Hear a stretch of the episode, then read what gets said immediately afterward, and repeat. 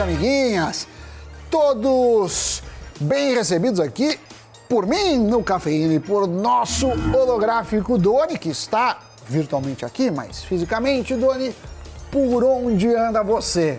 Continuo fisicamente em Interlaken, na Suíça. Menino Zanuto pode aí pontuar no mapa onde se encontra Interlaken.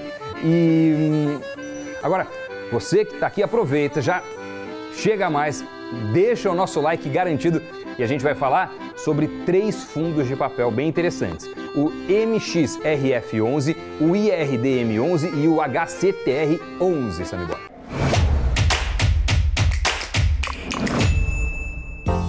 E por falar do setor de FIIs de papel, vocês podem nos perguntar este é um setor que está aumentando cada vez mais sua participação no IFIX, né, que é o índice de fundos imobiliários. E também ele é o que tem sido menos afetado pela queda generalizada dos FIIs nos últimos meses, com o aumento da curva de juros. Né?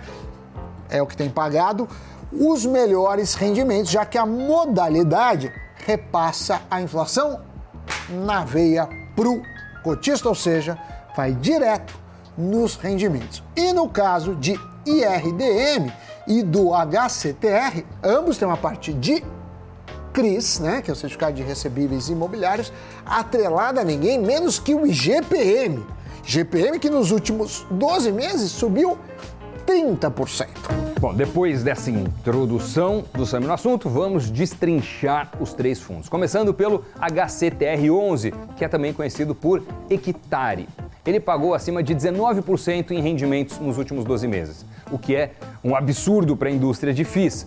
Esse ótimo resultado foi por conta da cota ter desvalorizado. Para você ter uma ideia, 12 meses antes, ela era negociada na casa dos 145 reais. Atualmente, ela está em torno dos 119 reais, 120 reais por aí. O fundo anunciou recentemente sua 11ª emissão de cotas, visando captar 420 milhões. Na emissão anterior a essa, o FII alocou cerca de 141 milhões de reais sendo 56 milhões em ativos já existentes no seu portfólio e 85 milhões em novas operações, o que deixa com quase 26% do seu patrimônio líquido em FIIs e 66% em CRIs. Esse último é beneficiado pela alta da inflação, que, se medida pelo IPCA, inflação oficial, ultrapassa os 10%.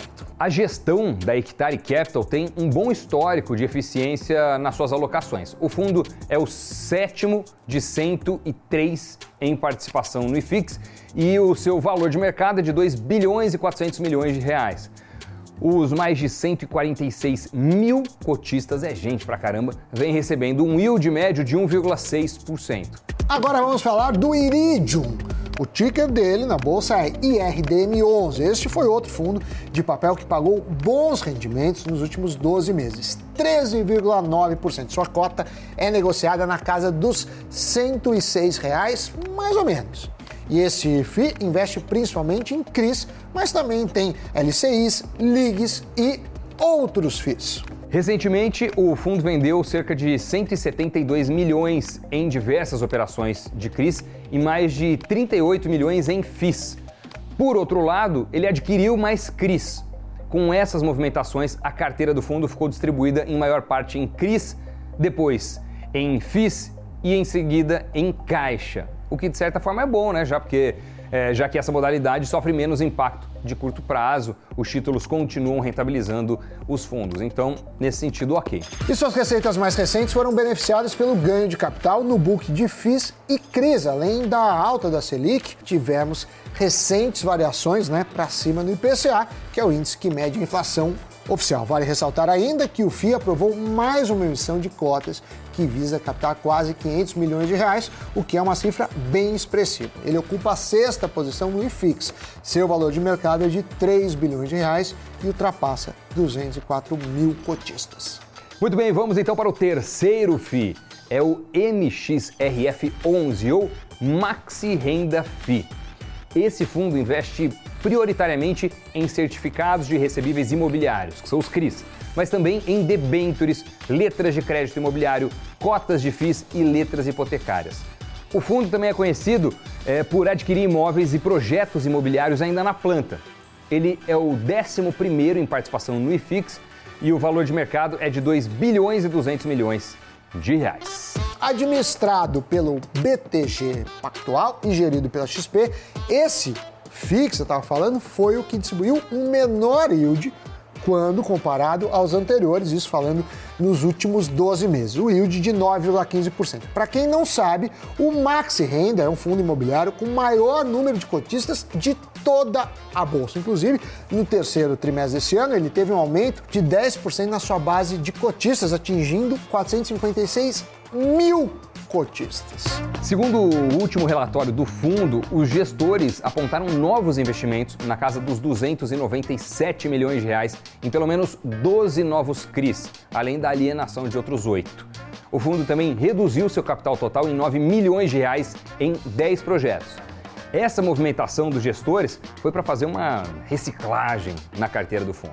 Agora, fazendo um comparativo entre os três fundos, o HCTR pagou o maior yield em 12 meses. Porém, teve a maior variação no preço das suas cotas, né? Menos 15%, o que obviamente afetou sua rentabilidade total, que ficou em 0,73%. O Iridium, Doni, teve o maior valor de mercado, 3 bi e o maior patrimônio líquido, que é de 2,7 bi, e conta com a menor taxa de administração ante seus pares. Ele também tem a maior participação no IFIX em comparação aos outros dois. Agora, quando a gente olha para o PVP, que é o preço sobre o valor patrimonial, o que tem o menor é o Maxi Renda. A cota está um ponto percentual abaixo do valor de mercado. Já a maior é a do Iridium. Já comparado com o dividend yield médio do setor de FIIs de papel, o único dos três que está abaixo é o MXRF11. E quando comparamos com a média do mercado de FIX, ele está 0,55 abaixo. Ou seja, mesmo sendo o FI com a maior base de cotistas, ele está mais penalizado. Mas isso não significa que não seja um bom FI para se ter na carteira. O resumo da ópera é que o setor de papel, na modalidade dos FIIs, é o que menos vem apanhando. Quando a gente compara com os FIIs de tijolo, por exemplo, nem, não é nem se compara como as cotas estão descontadas. Parece até que existe aí uma penalização bem extravagante do mercado, já que em muitos casos não tem justificativa aparente, né? Você olha, tenta analisar fala, mas, mas por que essa diferença toda? A questão é saber quando a correção vai vir, porque de certa forma ela é esperada pelo mercado, principalmente pelos mais resilientes.